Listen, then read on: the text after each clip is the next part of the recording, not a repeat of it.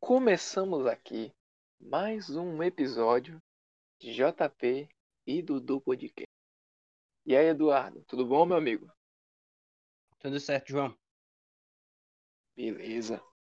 Bom, e, e nesse episódio, que é mais do que especial, trouxemos um amigo nosso que fizemos amizade com ele na EJOB, um cara bastante legal, um cara diferenciado, que é o nosso amigo Anthony Mendonça Leal, que atualmente faz História, licenciatura na Universidade Federal do Acre. E aí, e aí, Anthony, tudo certo? Tudo certo, meninos. Ok, então. Bom, aí nesse podcast aqui a gente trouxe o nosso amigo Anthony para debater sobre alguns temas polêmicos, alguns temas que precisam de embasamento, precisam de precisam ser falados, né? E precisam ser trabalhados em nossa sociedade. Mas antes de começar, antes de mais nada, é, quero saber do Anthony, já iniciando aqui a nossa conversa, né? O, o que o fez aceitar o nosso convite e o que motivou você a participar do nosso podcast? Palavra é toda sua. É, o convite veio por meio do Eduardo, pelo meu Instagram. É uma coisa que eu sempre tive muito interesse. Eu sempre ouço muito podcast sobre assuntos que eu gosto, do cotidiano ou de assuntos aleatórios. Eu sempre tive muita curiosidade de como é estar tá participando. E eu acho uma coisa muito importante, porque é troca de conhecimento. Eu posso aprender alguma coisa com vocês e vocês também podem aprender comigo. Por isso que eu quis participar e eu acho bastante interessante. Justamente. Bom, exatamente. Pode prosseguir, Eduardo. Pode prosseguir. Assim, eu ia dizer que, que Agradeço por ter aceitado o nosso convite e espero vê-lo você aqui muitas outras vezes aqui no nosso podcast. Eduardo, é... pode prosseguir. Já é para entrar na primeira pergunta já, né? Sim. É, não é mais a primeira pergunta, é só uma apresentação. queria que tu falasse um pouco sobre tu, Antônio, um pouco da tua vida. Exato. Nos fale, nos fale e fale para os nossos ouvintes quem é Anthony Mendonça Leal. Faça uma síntese. Eu sou o Anthony, tenho 19 anos. Como os meninos falaram, eu faço faculdade na UFAC, eu faço História. É, eu sempre, né, nos meus objetivos, eu, eu tento focar bastante botar muita força de vontade, que é bastante importante. Eu moro num bairro super periférico, na Sobral, que é um dos bairros mais periféricos do, de Rio Branco. No meu ensino médio, eu não vou falar que eu fui uma pessoa muito dedicada, porque eu não fui. Eu me esforçava, é diferente de, de ser dedicado, me esforçava bastante. Eu tenho muitos sonhos ainda que eu quero realizar. Já realizei alguns. E é isso, eu quero continuar seguindo em frente. Bom, é, eu vi que você como conviveu com a gente na Job, dava para ver que você era uma pessoa assim que que realmente tinha é uma pessoa cheia de sonhos que conseguiu realmente realizar várias como a de entrar na UFAC. Eu queria saber que é, já falando do seu curso que você está, que você hoje estuda, eu queria saber o que te motivou a, a, a você se prestar a esse curso e qual, qual visão você tem no futuro é, de você atuando nessa área? Bom, essa área eu escolhi porque sempre foi uma área que eu sempre me espelhei muito devido aos meus professores, que me ajudaram bastante nessa escolha do meu curso. Foi uma área que eu sempre tive muito interesse e curiosidade nela, é uma coisa que eu quero me especializar bastante. Eu estou fazendo história para fazer uma especialização em arqueologia, pois como aqui não tem, no, no estado, não tem a, a faculdade de arqueologia, eu tenho que fazer história para fazer depois uma especialização. É um caminho que, eu, que dá para seguir, fazer história. É, história eu acho muito importante porque desenvolve bastante o senso crítico nas pessoas. Profissionalmente, eu, eu seria com certeza professor porque foi uma coisa que me ajudou bastante opiniões para formar a pessoa, a pessoa que eu sou hoje.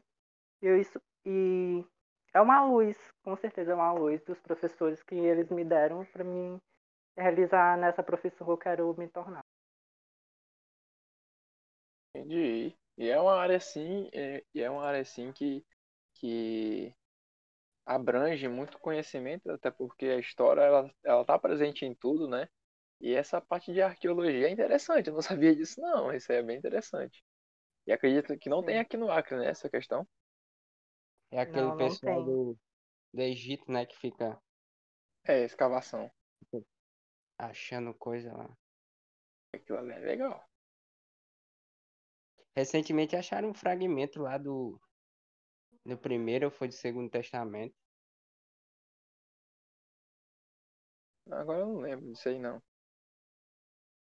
É, foi comprovado que foi escrito por duas pessoas, alguma coisa assim. Que foram citados na Esses Bíblia? tempos tá tendo, esses tempos tá tendo muita Sim. descoberta ali arqueológica na África, muito mesmo. E o Isso teu é objetivo é ir interessante. pra lá, Anthony?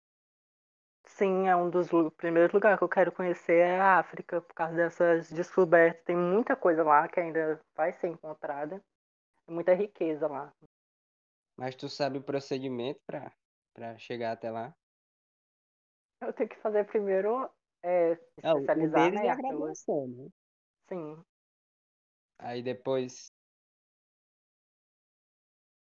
Eu vou, tipo, depois eu, eu tento fazer um intercâmbio, que eu quero especializar também no inglês.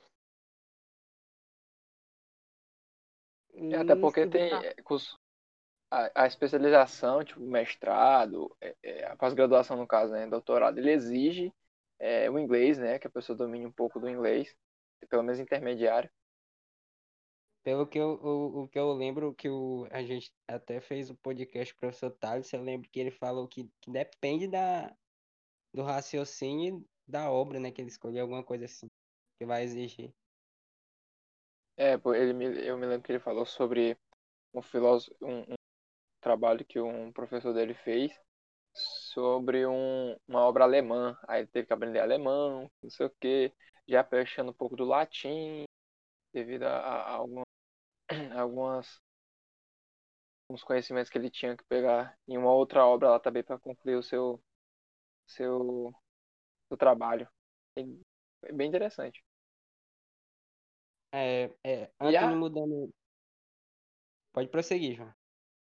Não, e eu ia falar que a arqueologia é algo assim que, que nos revela de fato o que o que tinha no passado, o que éramos no passado, o quanto que a gente evoluiu, não é? E sobre isso é bem interessante esse fato, porque, por exemplo, a- meu avô até esses tempos, antes desses tempos ele estava me contando que ali por, por meio ali pelas bandas de Cruzeiro do Sul, quase chegando ali, é, Cruzeiro do Sul mesmo, ele disse que estava na, na época que a BR-364 estava sendo construída, que ele era um dos encarregados, ele disse que, que tinha que cortar, como lá tem muita ladeira, ele tinha que cortar aqueles morros no meio, entendeu? Escavar aquilo ali tudo e tal. E ele disse para mim que ness- nessas, nessas escavações aí, nessas, não escavação, nessas obras, é, quando cavava-se no meio, encontraram um fóssil de dinossauro gigante. Eu só não lembro qual era o dinossauro, que ele até me falou, mas eu esqueci. Aí comunicaram lá, o- os arqueólogos, eles vieram, cataram tudo e levaram para o museu. Bem interessante ó, esse, esse fato aí. Para ver como, como aqui, nessa região, aqui na nossa região, não é tão explorado essa questão arqueológica, né?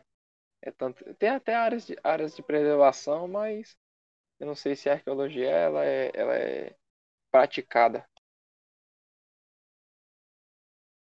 Agora eu tô lembrando também que foi encontrado um, um esqueleto de, acho que foi aproximadamente 600 anos de uma criança mumificada. Pra, mas pra cá, aqui no Brasil, Não, lá no, na Judéia. Pra, pra ver, Uhum. né? O tanto que, o tanto que, que isso é traz conhecimento, né? Traz, traz uma ideia de como povos antigos viviam esse tempo. Sim, eu vou fazer uma pergunta aqui, mas uma pergunta voltada mais para para escola mesmo, para ensino médio. É, a gente a gente pegou o ensino médio lá em 2017, né? Pra, a gente foi uma cobaia do, da modalidade integral. Queria saber, Antônio, como foi a tua experiência de ter estudado no ensino médio nessa modalidade de ensino integral? Pra E, mim, e, aprove- aproveitando o, já nessa, nessa linha de raciocínio, queria que tu falasse um pouco da tua preparação para o vestibular. pra mim, o ensino integral, pelo menos na nossa escola, foi muito ruim, porque a gente não tinha nenhuma estrutura, a gente não tinha preparação. Os alunos, de uma certa forma, foram iludidos, porque o ensino integral chegou para nos nossos ouvidos que era uma coisa diferente, que ia ajudar a gente em muitos ramos, em especializações também, que não foi o que aconteceu. É, para nós que a gente começou desde o primeiro ano até o terceiro, a gente sofreu muita coisa porque era muita jornada de estudo, a gente tinha que se preocupar com as coisas em casa, a gente tinha que se preocupar com as coisas na escola. E minha preparação para o ensino médio, para o ensino médio não, para o Enem, no caso, foi muito estressante e estressante ela me cansou bastante, tanto mentalmente como físico, porque além de, da gente, de eu estudar no, no integral, eu fazia pré-ENEM à noite também. Eu, eu chegava em, na, em casa às 5 e meia, aí eu tinha que estar no pré-ENEM. Muitas vezes eu ia direto da escola, aí chegava no pré-ENEM, a gente tinha as mesmas matérias que a gente tinha normal na escola. Chegava eu chegava em casa por volta de meia-noite, uma hora, por causa do ônibus, que o processo coletivo também é horrível aqui. Foi uma fase bem difícil para mim é, tentar assimilar o ensino médio com o Enem, porque foi bem difícil para mim. Bem difícil essa jornada do terceiro ano, que foi a preparação do, do Enem. É, eu me lembro que alguns é, no início, quando a gente começou no ensino médio, a gente realmente foi feito como cobaia. Mas acredito que, que é, tem, a gente tem ajudado esse, essa modalidade a evoluir. Hoje eu estava participando de uma formação da Secretaria de Educação é, representando a EJOB. E lá estava dito lá como a EJOB em, em, em quarto lugar de, de escola de tempo integral que mais aprova para o FAC, entendeu? Aprova para ensino superior. Atrás, se eu não me engano, de Humberto Soares, é, Boa União e uma outra escola lá que eu não tô lembrado. Acho que é o IELF. É, acho que é isso.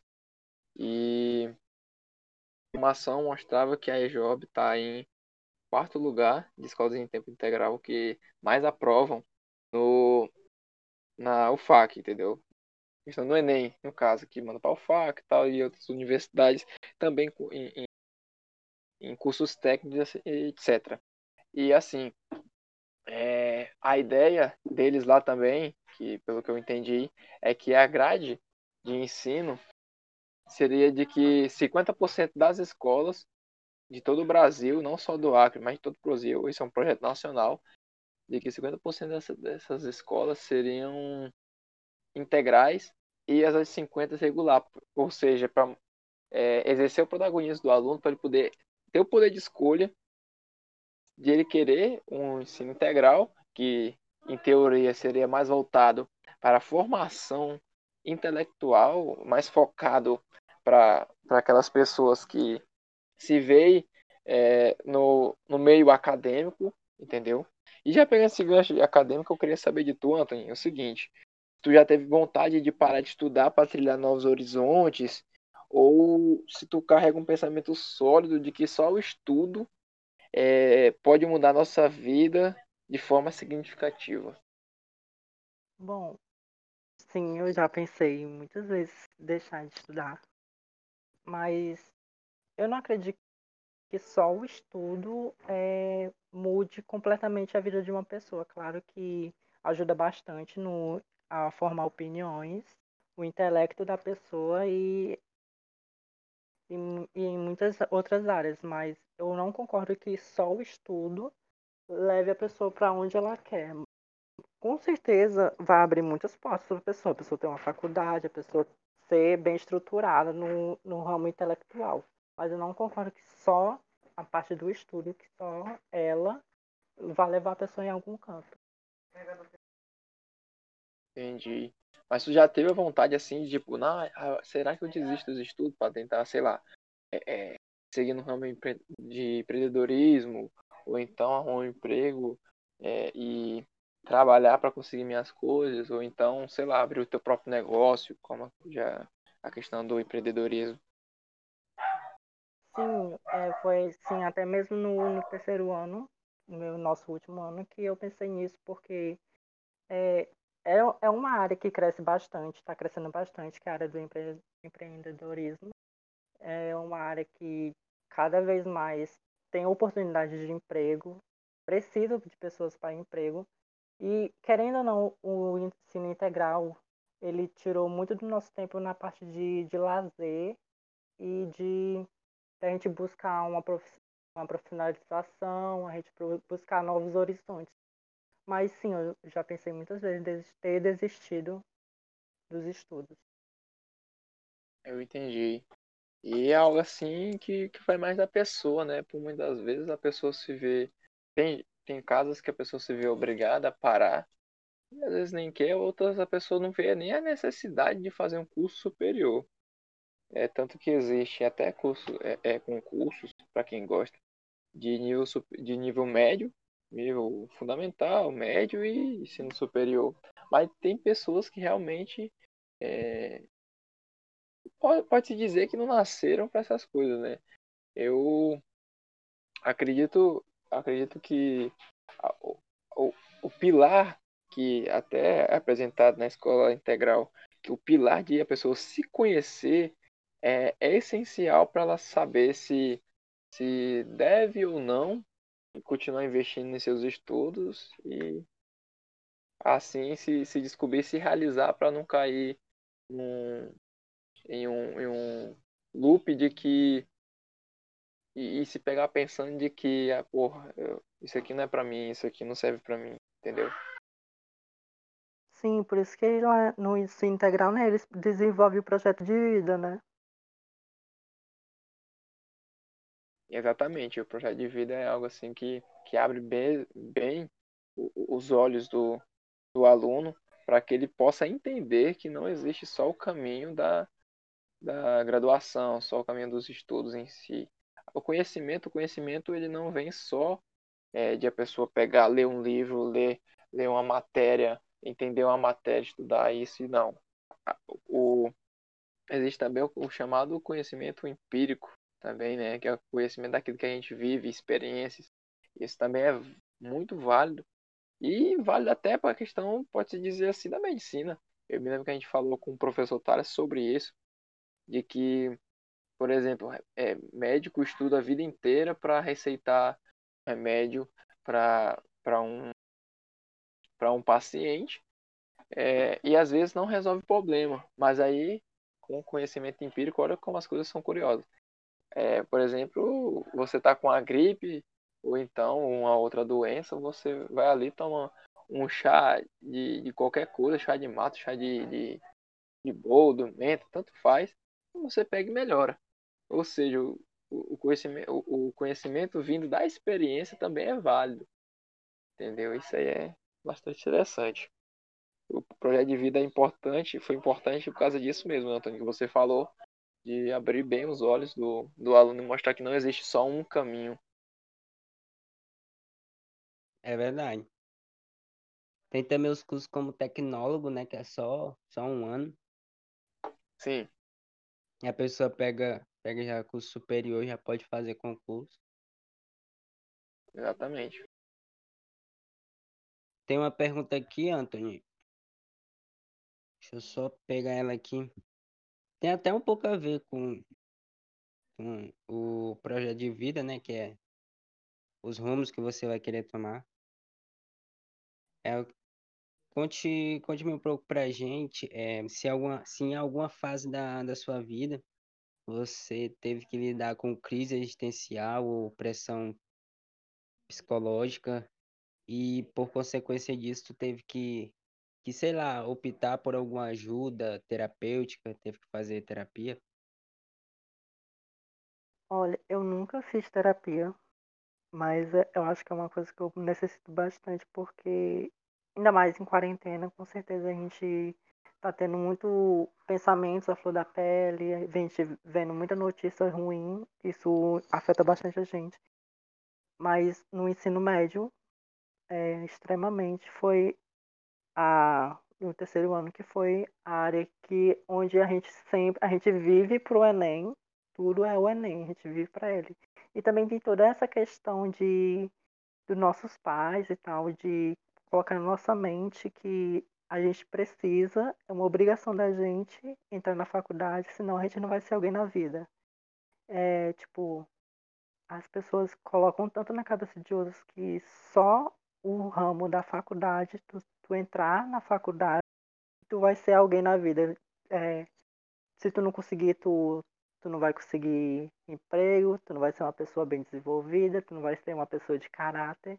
Isso afeta bastante. Isso foi uma coisa que me afetou bastante, porque foi uma cobrança que eu tive da minha família de entrar na faculdade. Eu tinha que entrar, eu tinha que entrar eu tinha que entrar. Foi uma coisa bastante ruim. Sim, é verdade. Já seguindo esse, esse, esse raciocínio, na verdade tu até já, já falou, né? Mas se tu quiser dar ênfase na importância da terapia, ajuda demais. Eu acho que muitos dos problemas que do problema do século XXI, depressão, ansiedade, essas coisas, é a falta de, de uma terapia, é, de um psicólogo, de um psiquiatra. As pessoas têm na cabeça também que psiquiatras são só para pessoas loucas. E isso é super errado, porque é, a gente a gente está doente, nossa cabeça está doente, nosso corpo está doente. A gente precisa de um médico naquela área que, se, que tem especialidade nessa área para ajudar a gente com o nosso problema. E é um tabu que muitas pessoas têm que a pessoa tratar da, da cabeça dela, da saúde mental dela, ela já é tratada como louco. E muitos casos de, de suicídio, depressão vem crescendo sempre no decorrer desses anos. Quarentena ainda mais, como eu falei, de muitos pensamentos, muitas notícias ruins. É bastante, eu acho, é necessário, muito necessário.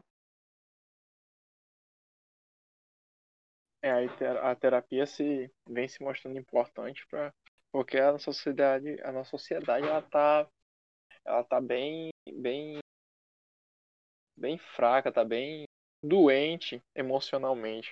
É, é, é notório a gente ver que é, de que é, muita gente não aguenta, por exemplo, pressão psicológica, tem pessoas que realmente não aguentam é, em determinada situação, isso pode afetar tanto na vida social como na vida profissional e em diversos tipos de relacionamento.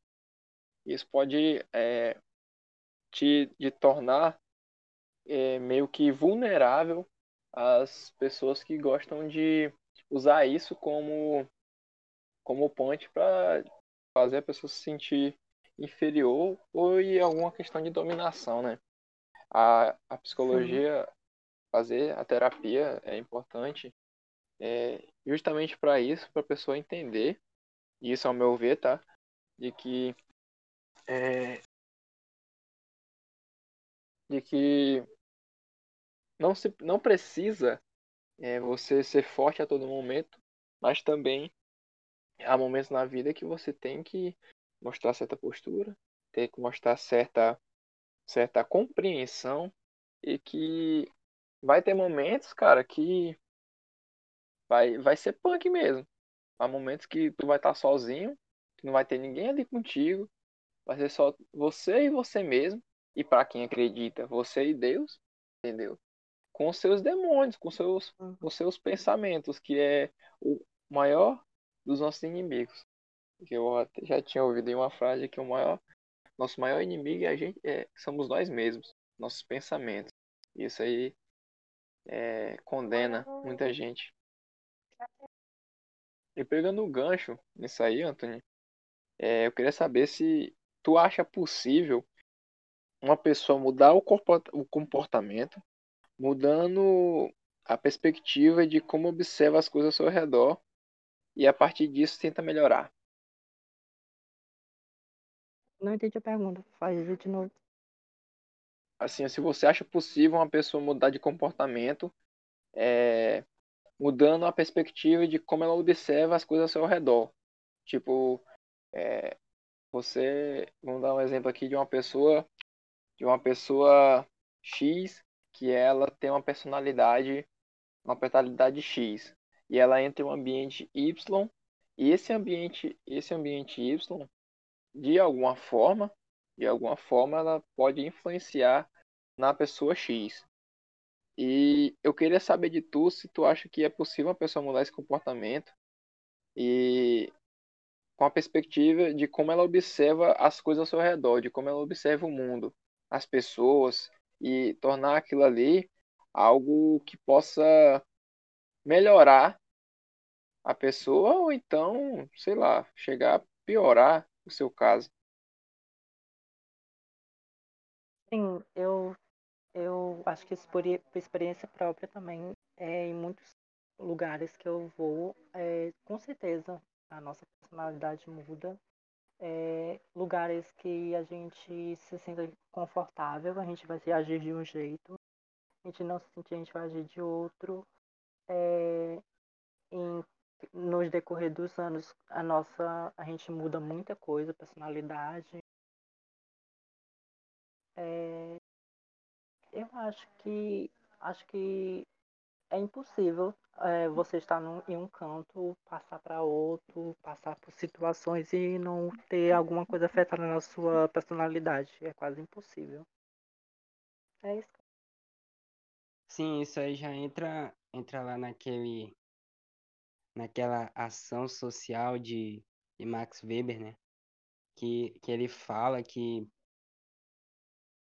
que a, a ação social, ela, ela tem a, ela, ela tem a ação, né? É uma ação que, que a intenção dela, a intenção dela fomentada pelo, pelas pessoas, se refere à conduta de outras pessoas e é orientada por ela, né?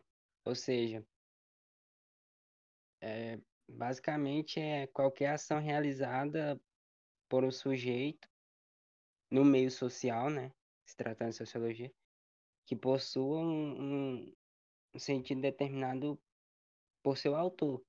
A pessoa vai conseguir mudar, mudar de comportamento, né? De perspectiva de mundo através de, de outras pessoas, vendo o comportamento, vendo o jeito de pensar de outras pessoas. E isso é muito importante, mudar de pensamento. É, a- até porque só porque eu acredito que só porque você siga uma linha de raciocínio, é, que você ache que que você vê que aquilo ali, não, que você perceba que aquilo ali não é certo, você tem todo o direito de trocar de opinião, entendeu? A opinião é algo assim que ela está em constante evolução, ela não é algo sólida. Aí é a mesma coisa de dizer que existe existe vários tipos de verdades, cada um tem a sua verdade, certo? Cada um tem a sua tem a sua visão de mundo. E eu acredito também que cada um tem a sua a sua a sua, digamos entre aspas, filosofia de vida. Isso é que vai dizer como ela conduz.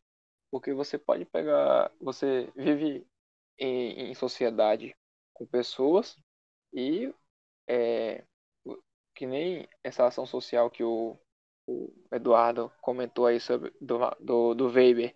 Que fala sobre a influência das pessoas na, da gente, aí entra aquela questão.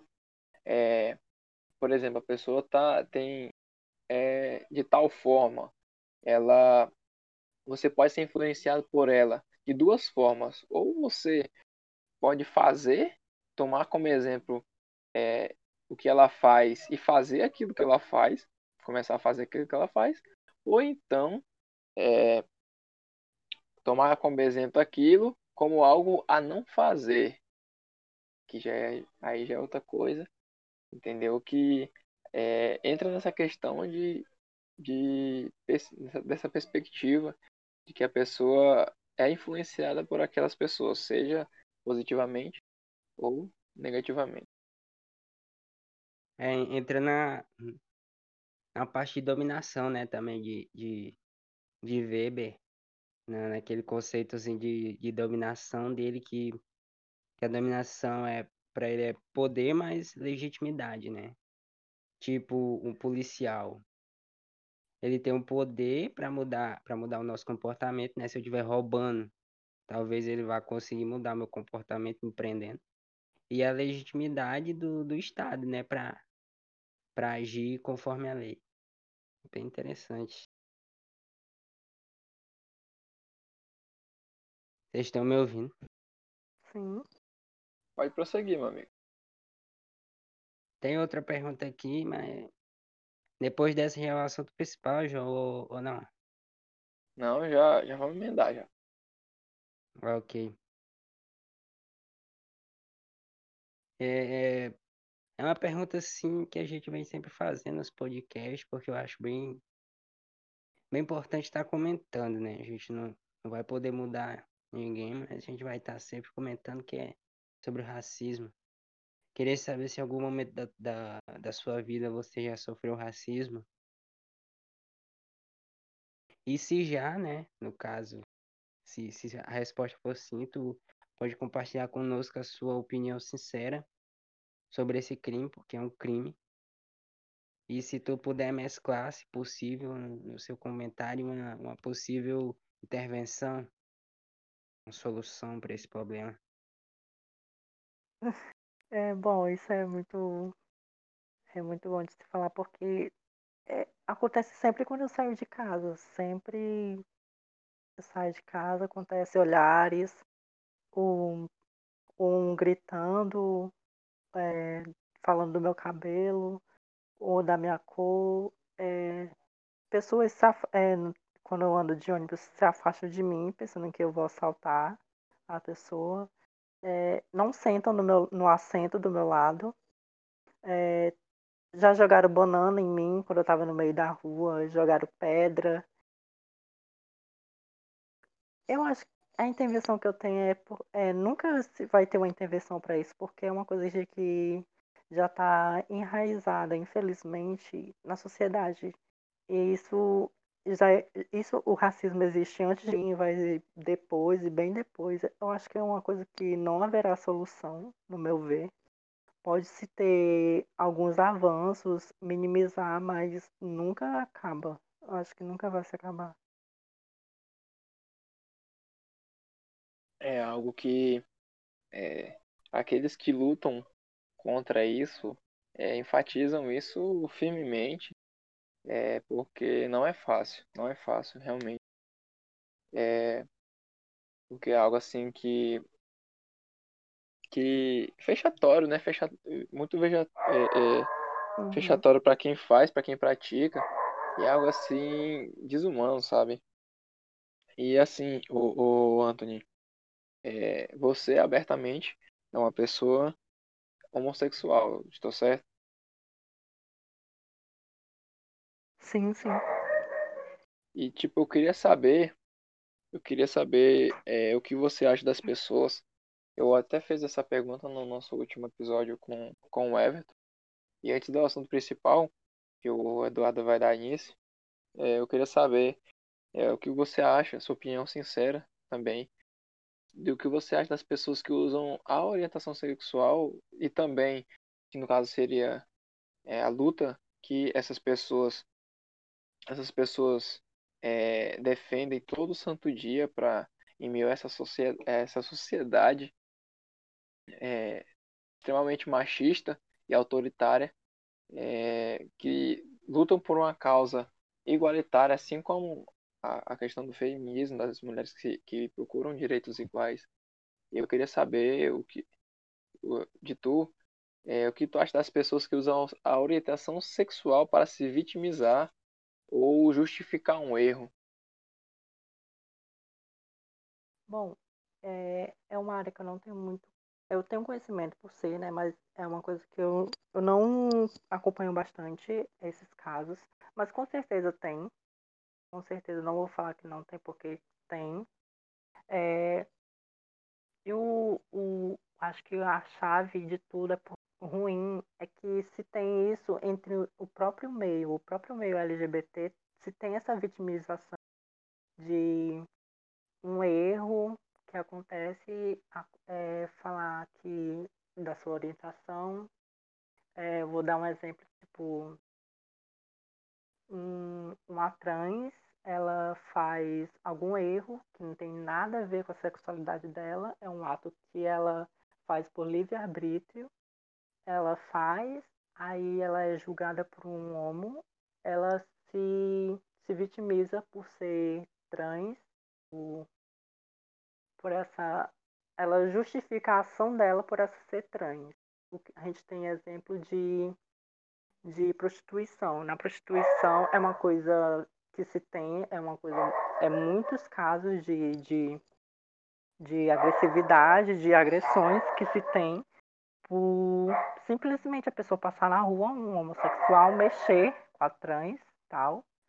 Mexeu, aí a justificativa foi que mexeu com a pessoa, tipo, não tem nada a ver a sexualidade dela, mas no caso, tipo, de mexer, de tu não gostar, de, de ter já um atrito entre vocês duas, a pessoa não, não se gostar, ela já bota a sexualidade dela no meio, que é pra se vitimizar na internet, pra ela se vitimizar. Também tem isso em casos de, de homossexuais, de LGBTs, no caso, com, com héteros e tal, de um hétero falar, tipo, uma opinião, uma opinião tipo, ah, não gostei da, do cabelo dela, não gostei do jeito que ela se porta. Aí a pessoa já chega na internet fazendo todo armando todo um barraco, falando que a pessoa distorcendo toda uma história, falando que a pessoa falou da sexualidade dela, que a pessoa não aceita ela. Isso se tem bastante, muito, com certeza vai ter mais ainda, porque as pessoas estão usando a luta LGBT para para encobrir erros que elas estão causando, que é coisa de livre-arbítrio e não de sexualidade. É, e seria mais também mas também de questão de caráter, né? Seria, seria mau caratismo. Eu acredito também que aí que o, o cachorro que tá latindo, ele também tem uma ferrenz, uma ferrenz ideia de que isso aí também é extremamente errado, pelo que ele falou aí, pelo que eu entendi. Pela participação é, especial aí. Do cachorro no nosso podcast. Gente. Eu tô lembrando aqui do, do, do John Locke, né? Que, que para ele no, nós, nós temos direito à vida, o direito à liberdade, o direito à propriedade. E ele relaciona a propriedade com o trabalho, né? É, igualdade, igualdade também é importante. E, e para ele, é, é, esses direitos são inatos, né? Ou seja, o homem já nasce com esses direitos.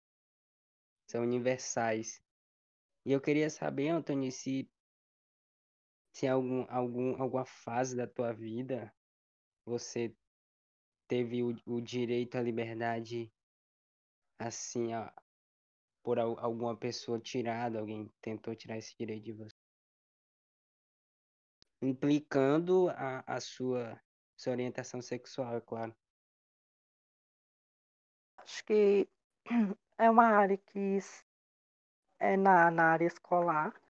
É, muitas, é, muitos comentários, é, eu me calava, eu me calo ainda em muitos comentários que as pessoas se falam, é, muitas pessoas não, não deixa eu falar porque ah, ele não pode ter uma opinião disso. Eles julgam, independente de sexualidade tal que a gente está falando, mas julgam a pessoa antes de conhecer. Eles pela minha aparência, eu posso falar muita coisa, eu posso ter muito conteúdo para falar, mas pela minha aparência, pelo meu jeito de ser, eles me julgam como se eu fosse uma pessoa incap é, incapaz de, de falar alguma coisa. Isso acontece bastante, muito, muito demais ainda. E é algo assim que, que é bastante, bastante triste a, a, de ver, que é a questão de que a, a pessoa pode falar essa privação, ela é exercida por aqueles que não aceitam ouvir opiniões diferentes, não aceitam ouvir a verdade dos outros, né? Isso aí é, é a gente aqui do, do podcast, principalmente eu e Eduardo, a gente procura trazer é, sempre pessoas que têm algo a dizer. E a gente pensou em tu, Antônio, nessa questão, porque a gente sabe que tu tem muito a dizer. Essa conversa aqui que a gente está tendo aqui é, ainda não é nada comparado ao que, ao que você tem para expressar, ao que você tem para falar. É, e eu, já lembrando aqui dos tempos da, da EJOB, eu me lembro que você se expressava muito bem pela dança. E isso aí era, era bastante legal.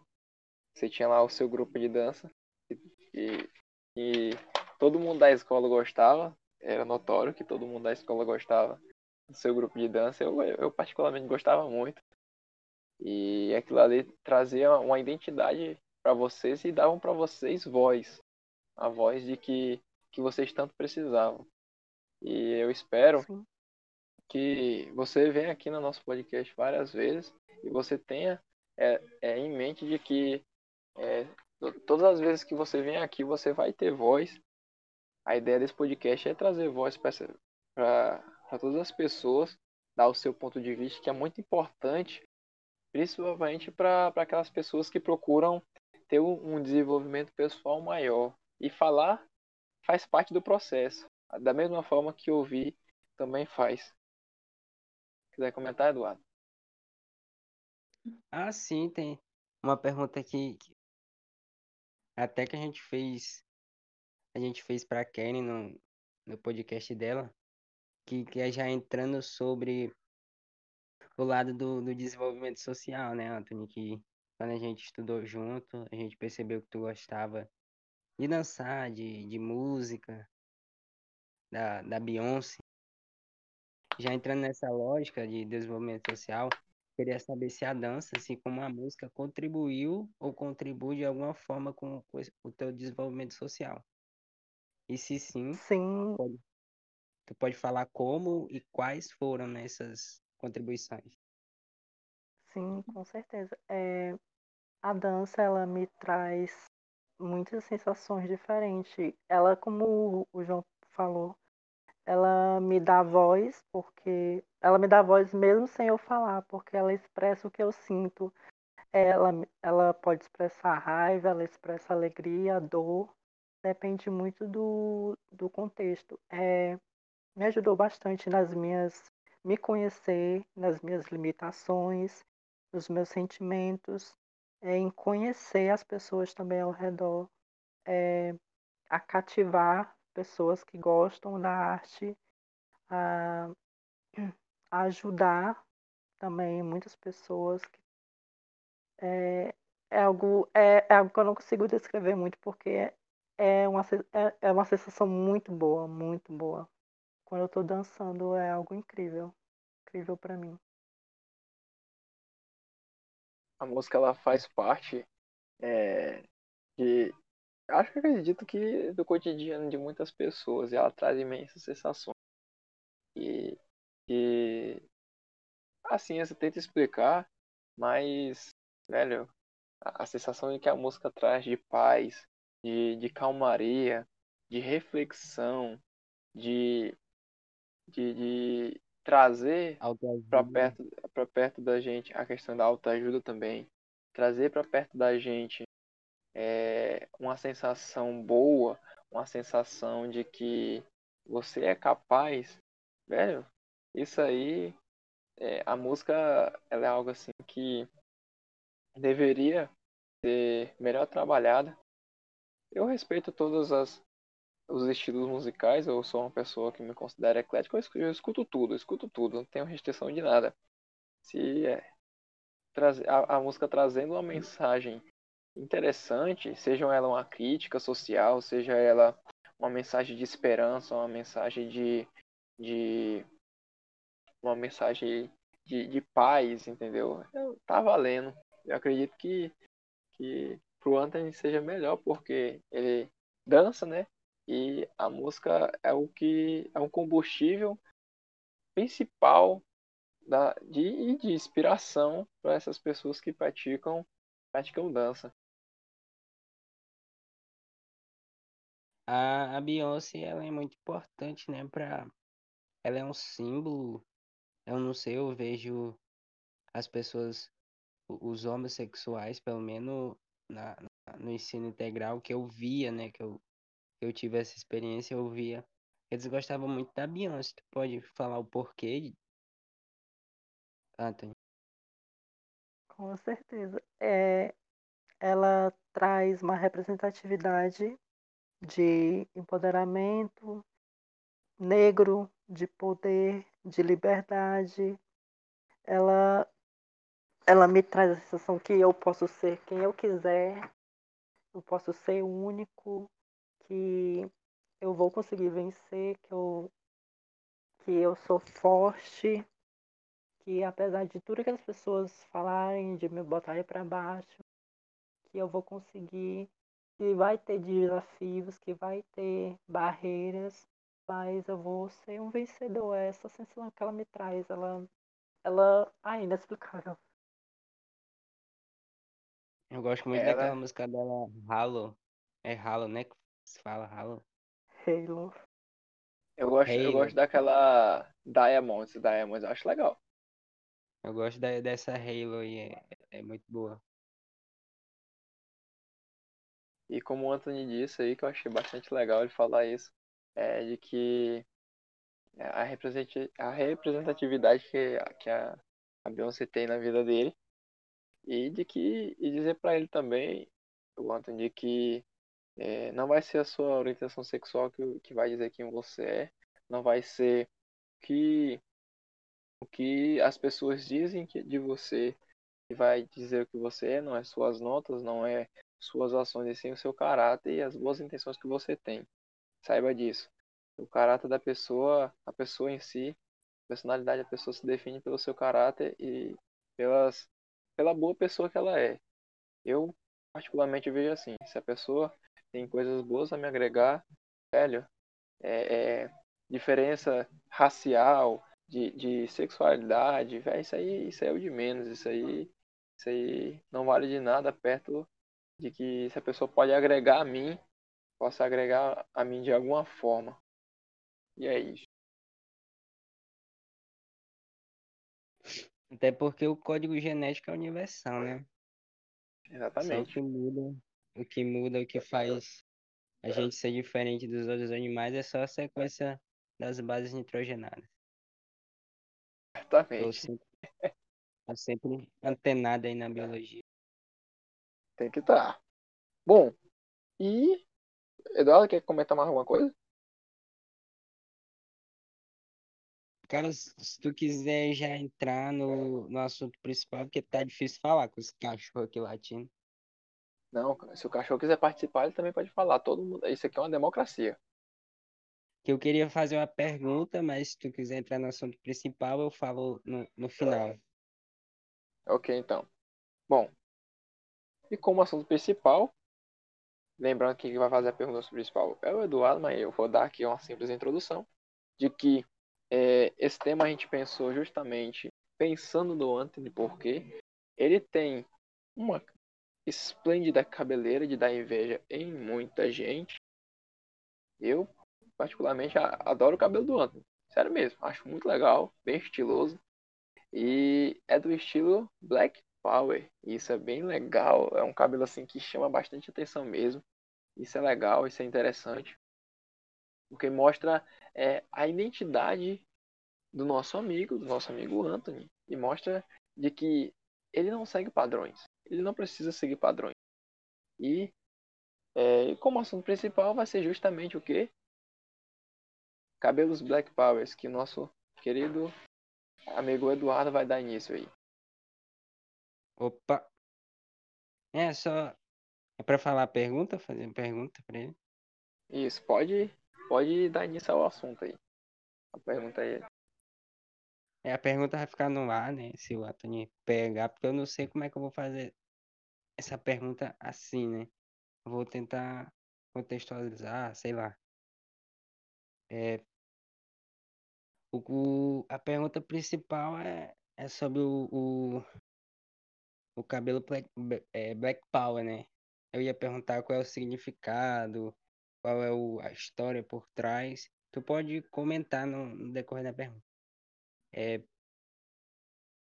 queria saber é como, a partir da tua experiência, é claro, o que o cabelo Black Power significa e se tu puder contextualizar a história por trás, pode, pode comentar. Eduardo. Oi. Eu não tava. Eu não tava. é, eu tava conseguindo escutar você, é provável que não tenha gravado. Faz a pergunta novamente, por favor. O Antônio escutou? Tem. Não, é, é porque eu, eu tenho- se eu não escutar, o, o, o bot não grava. Ah, tá.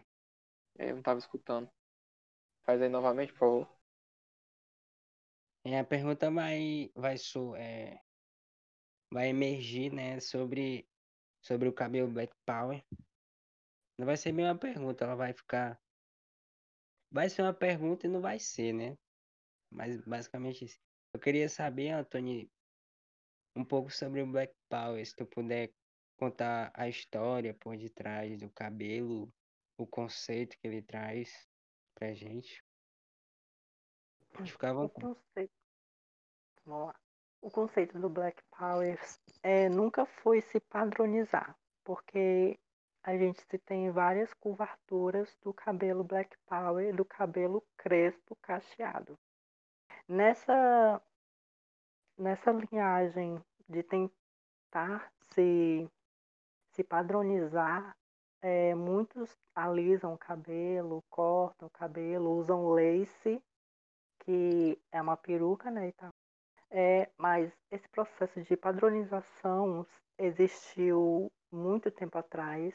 É, negros foram perseguidos, foram mortos pelo, pela sua cor, pelo seu, pelo seu cabelo, porque é, o cabelo Black Power ele não é uma coisa que você simplesmente você muda você tem que entender que tem toda uma conquista da pessoa, porque ela tem que se aceitar para aceitar tudo que vai vir depois. Vai vir preconceito, vai vir o racismo, vai vir muitos, muitas dificuldades com isso. É, e o processo mais difícil, com certeza, vai ser da sua aceitação do seu cabelo. E é, antigamente o cabelo Black Power ele era criticado, né? Ser, como a maioria é negros, né? Os negros que têm o cabelo black power eram vistos como a parte ruim da sociedade.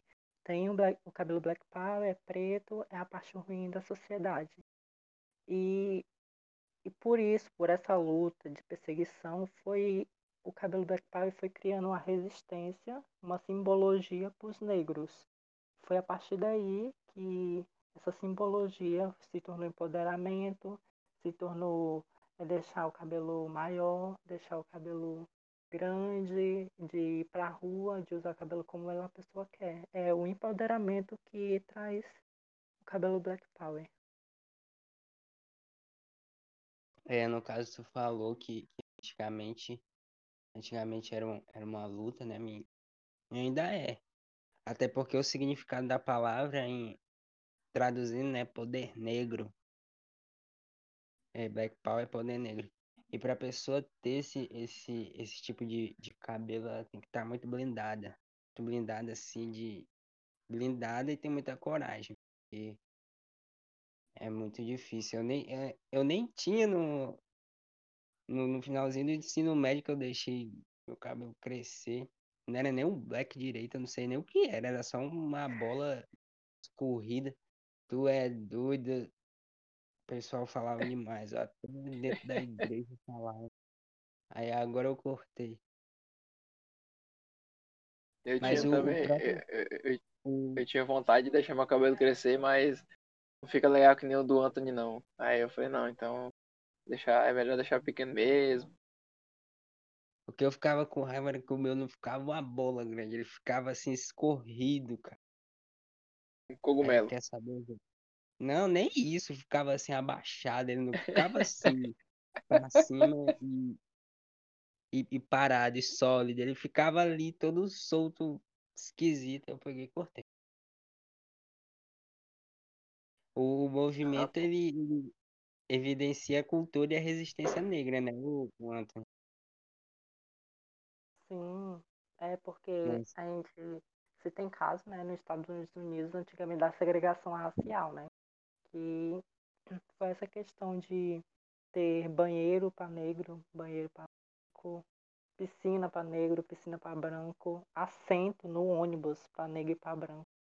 É, acho que muitos movimentos foi disso, de resistência, de cor, do cabelo, de gênero, de sexualidade foi isso que desencadeou os movimentos, foi essa questão de parar de querer ser, de querer de querer dar uma pausa nessa coisa de ser oprimido, ser calado e tentar agir. Foi isso que eu acho que desencadeou muitos dos movimentos negros que a gente se tem.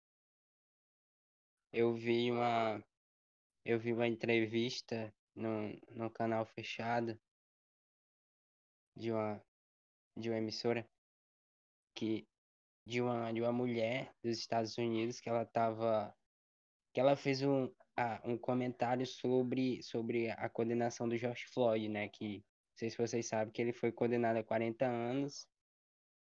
Vocês viram? Sim, Eu, eu achei pouco. Eu achei pouco, deveria ter pena de morte. Muito pouco. isso é um absurdo. É um absurdo mesmo. O que, que aquele cara fez com o George Floyd não foi, não foi brincadeira, não. Eu acho que até por isso que é um dos incentivos que a gente, eu e o Eduardo, a gente procura trazer sobre, sobre essa pauta do racismo aqui no nosso podcast, né? Porque foi algo que ficou bastante mar- marcante na, na- na- no nosso século que a gente vive. Porque foi algo assim que desencadeou é, um, um maior combate ao racismo, entendeu? Isso Sim. aí a gente acredito que por parte do Eduardo foi que ele ele até o Eduardo me falou assim, pai, bicho, vamos trazer sempre é, pauta sobre o racismo porque isso é algo que deve ser é, constantemente constantemente combatido, entendeu? Tem que ser falado, tem que dar voz a, a, a essa a essa pauta, é importante. É. Sim. A gente sempre, eu disse pro João, a importância de trazer essa, esse tipo de comentário. Assim, não, não, dependendo da pessoa, que a gente tem todo um, uma- um, um processo, né, pra saber quem é a pessoa. Dependendo da pessoa, essa pode ser a pergunta principal, não, né, mas vai ter sempre a pergunta assim, né, né, nessa atmosfera, trazendo o racismo.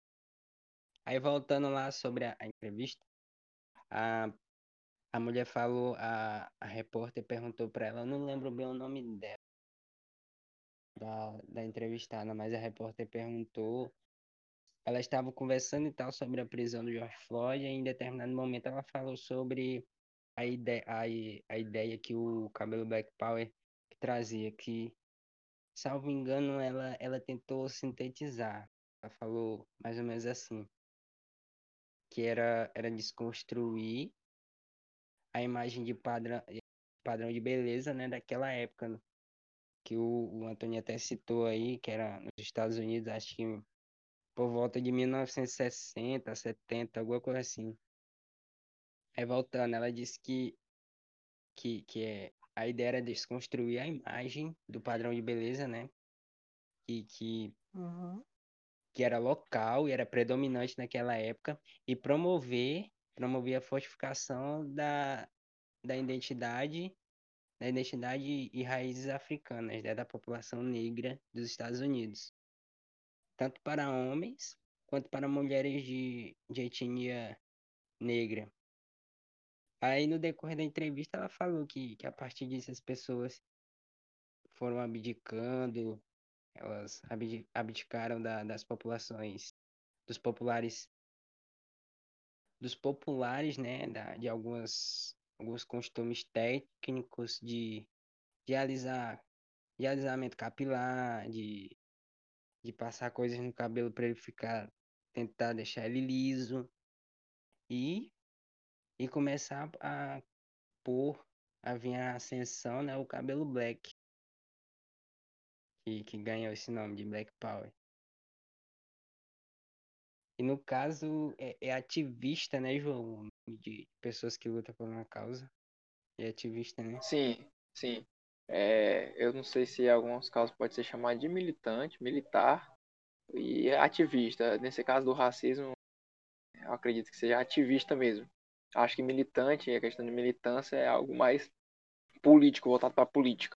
Tipo, ideologias políticas, direita, esquerda, entendeu? Comunismo, capitalismo, essas coisas. Bom, não sei o João, mas. Mas na minha visão, e eu já tinha estudado um pouco sobre isso também. Esse tipo de, de cabelo, ele, ele, até por experiência própria, ele vai mais, vai mais do que uma, uma tendência de moda. Entendeu? Até porque é um símbolo, né, de empoderamento. Representa uma luta contra o, o preconceito racial. Isso é fato. Não sei se tu tem uma opinião sobre, João. Bom, é, a questão é, do cabelo Black Power, ele traz sim um empoderamento bastante, bastante chocante Expressivo. nessa questão, expressivo, exatamente expressivo, porque é, como o Anthony já falou e tu já falou também a questão é, da segregação racial, né? E seria é, a questão do de, de, de querer a, a divisão, né? Colocar o negro como algo, como algo, algo ou alguém inferior a, a uma raça, a uma raça superior ao, ao padrão, aos padrões de belezas é, que nos é imposto na sociedade atualmente. E voltando também na questão lá do, do Hitler também, né? Segunda Guerra Mundial, o cara ele pensava dessa forma, velho. O cara pensava dessa forma. Ele, ele, pensa, ele dizia que negros, judeus, aí tem uma questão, judeus e ciganos eram raças inferiores e teriam que morrer, entendeu? Que a raça que deveria é, é, prosperar era a raça ariana, germânica, né? Chamada germânica.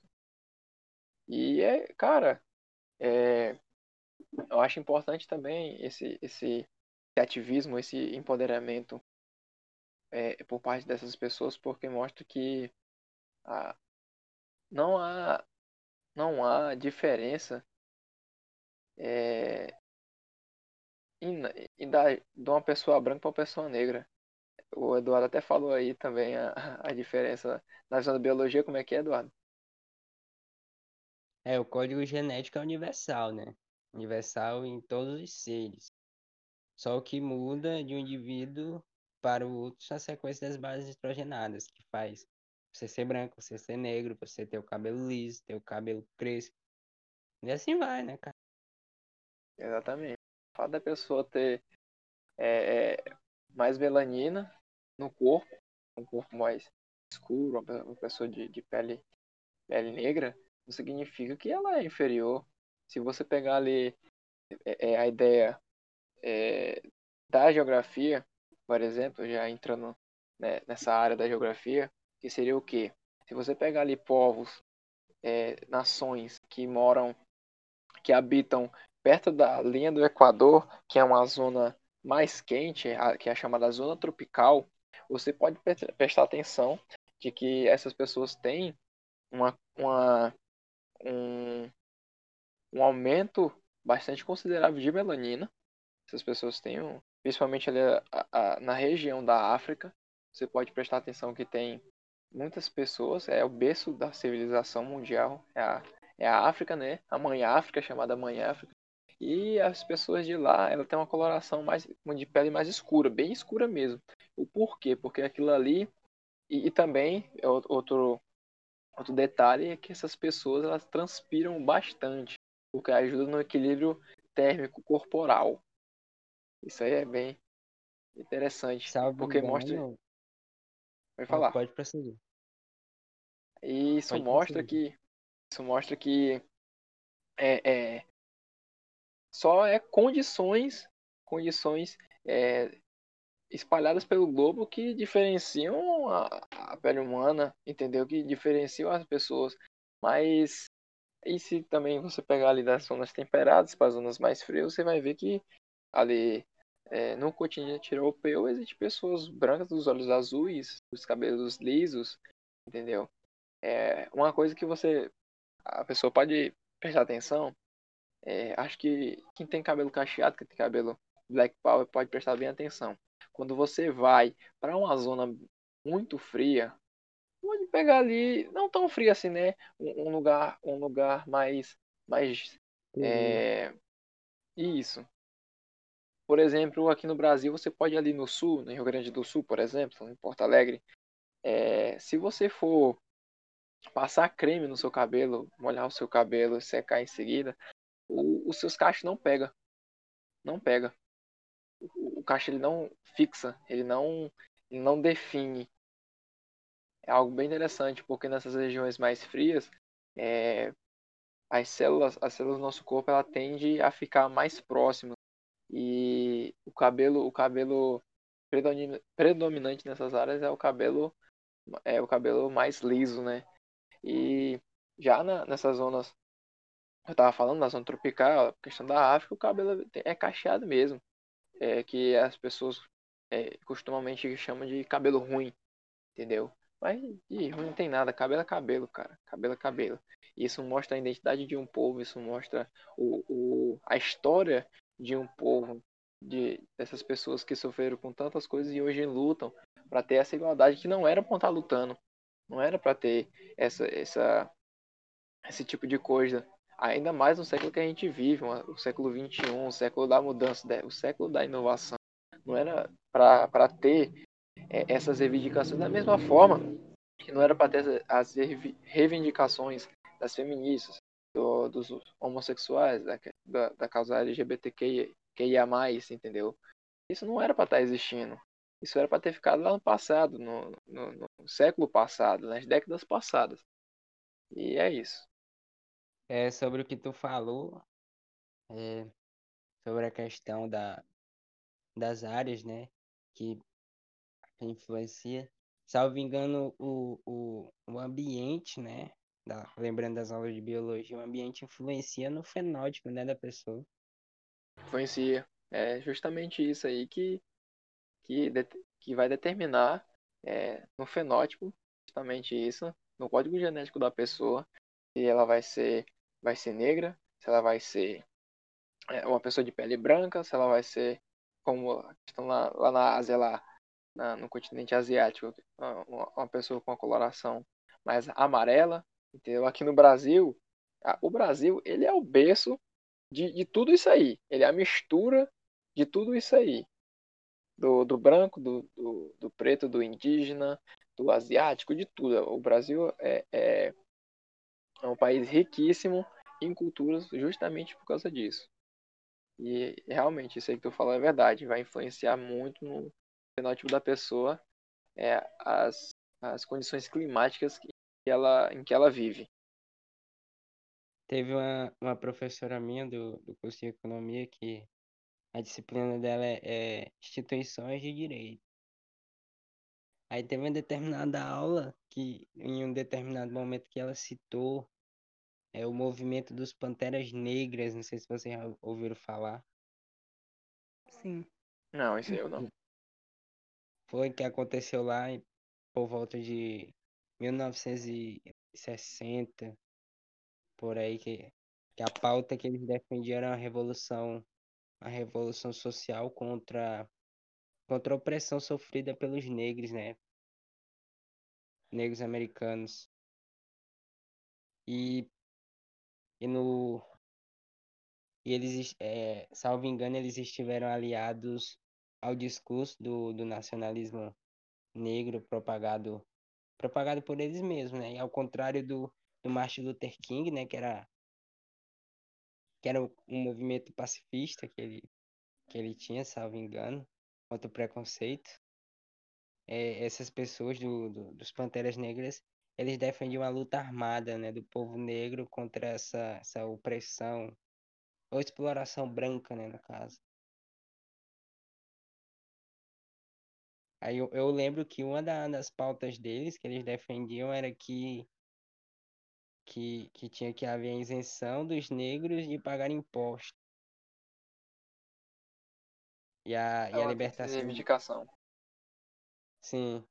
A isenção deles de pagar impostos e a, e a libertação de todos o- os presos.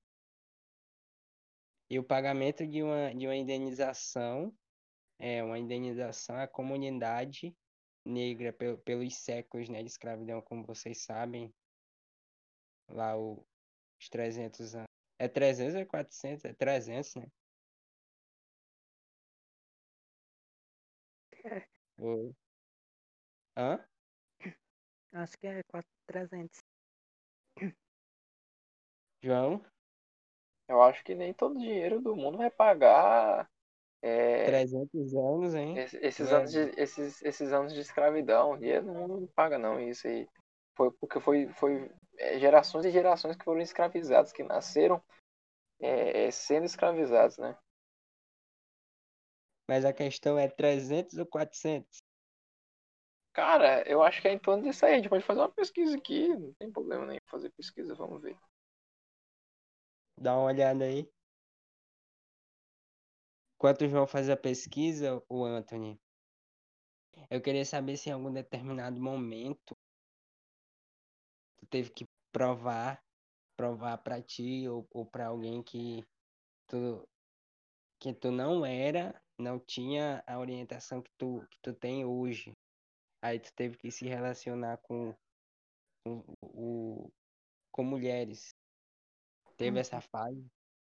Porque eu lembro que teve Não. um indivíduo que estudou com a gente que teve essa fase. Sim, sim. Acontece mais esse negócio dessa fase é do processo de aceitação da pessoa. Isso hum, é individual, é de pessoa para pessoa. Esse processo eu não tive. Eu sempre tive a certeza do que eu era, mas sim, tem sim no meio LGBT essa coisa de a experimentação, de, de a dúvida da tua sexualidade. Aí por isso que as pessoas se desenvolvem a experimentação. É, tem é, aqui são bi, as gays, lésbicas, todo, todas essas pessoas passam por um processo individual de, de se aceitar e é uma coisa muito difícil porque tem muitas vezes a opressão, tem o preconceito na família, na escola, no, na área de trabalho. E isso é muito difícil, mas isso é uma questão individual da pessoa. Então, no caso, tu nunca teve, não, né, esse tipo de problema. Não, No caso, é um problema? Ou é só uma, uma coisa de autoconhecimento? muitas pessoas veem como problema. Eu acho que é uma coisa de autoconhecimento mesmo. Sim, eu acho que é autoconhecimento. Então, pra, vo pra você, a pessoa já nasce. Já nasce, né? Sim. Tava pesquisando aqui, Eduardo, e é realmente 300 anos de escravidão. É, pois é. Arredondando. ah, isso, aqui, isso aqui no Brasil e lá nos Estados Unidos foram 240 anos. Caraca. Nos Estados Unidos foi 240 anos. Bom, e acredito que já tenhamos chegando ao final desse episódio, né? A conversa está bastante agradável. Sério mesmo, tô gostando muito dessa conversa. E É, Uma conversa até bastante inesperada, porque nem roteiro tinha, né?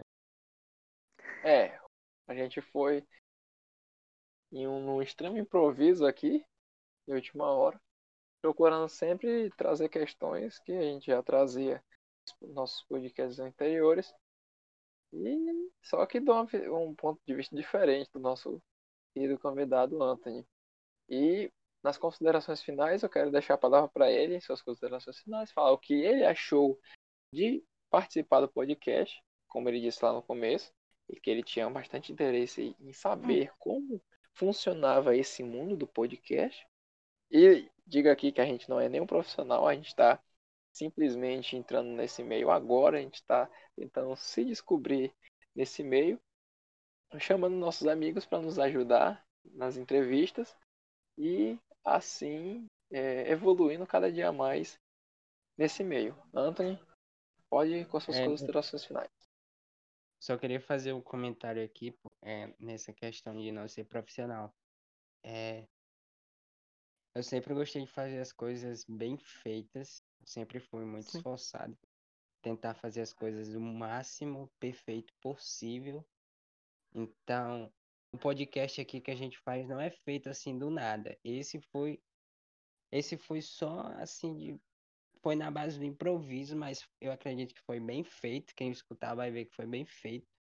Mas os outros a gente teve toda uma preparação, a gente teve todo o roteiro, que eu sempre me preocupo, porque no caso acontece a gente travar na hora da, do podcast, aí vai ter um roteiro lá, todo bem, bem organizado.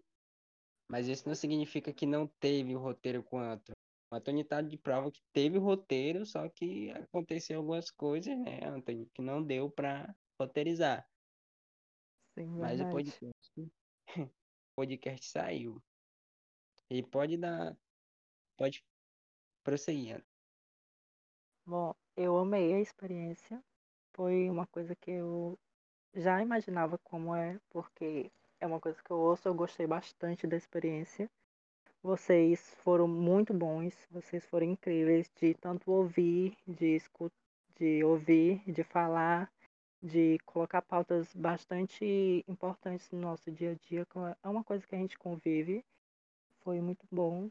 Eu quero agradecer muito a vocês pelo convite. Foi incrível demais, demais, demais. E eu quero vir das próximas vezes, se for possível.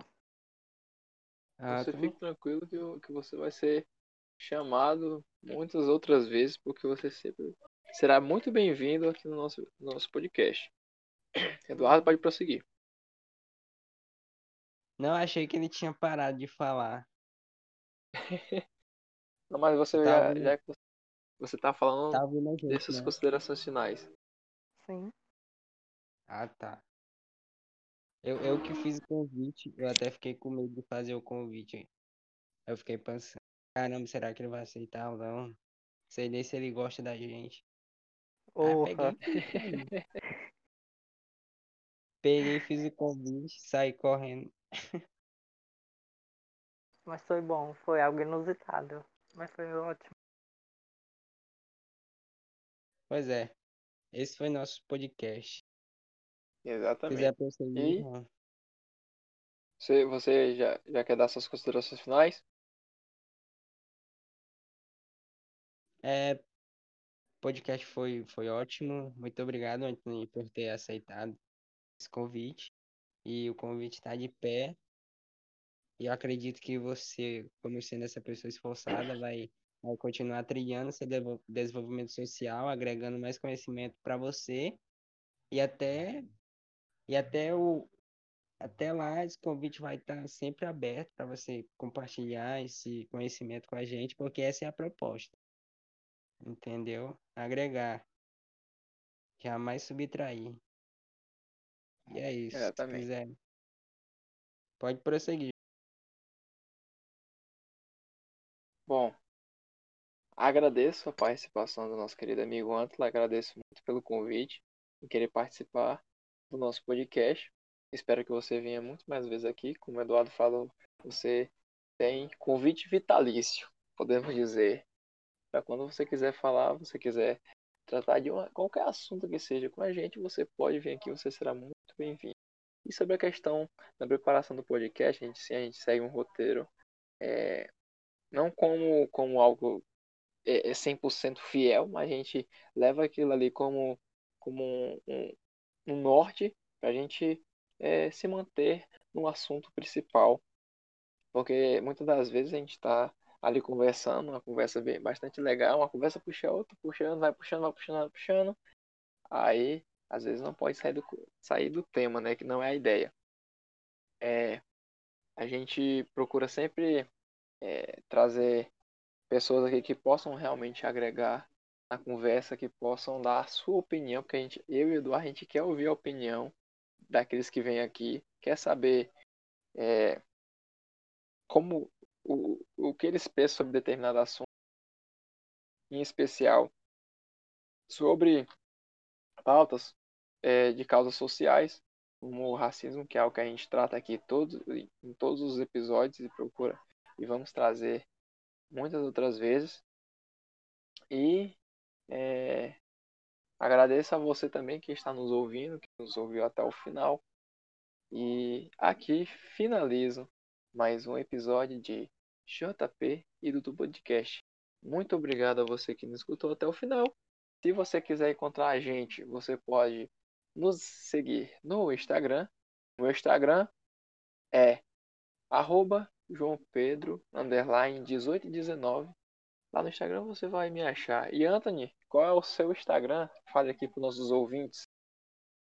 Meu Instagram é Anthony, underline Leal. O meu é E, underline Nascimento 27. Mas se achar o João, vai me achar também. E é isso. Pode repetir, Anthony? Anthony, underline Leal. Ok. Eduardo aí também. Qual é, Eduardo? É E, underline Nascimento 27. Mas quem achar o João vai me achar também. E, e é isso. E é isso. Agradeço a você que nos ouviu até o final.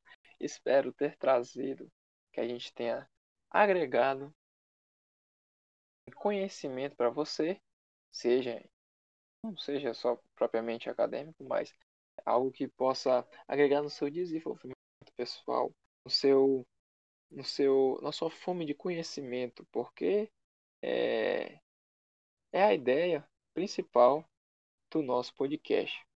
Agradeço a atenção de todos, você que ficou até o final, e até o próximo episódio de JP e Dudu Podcast. Valeu.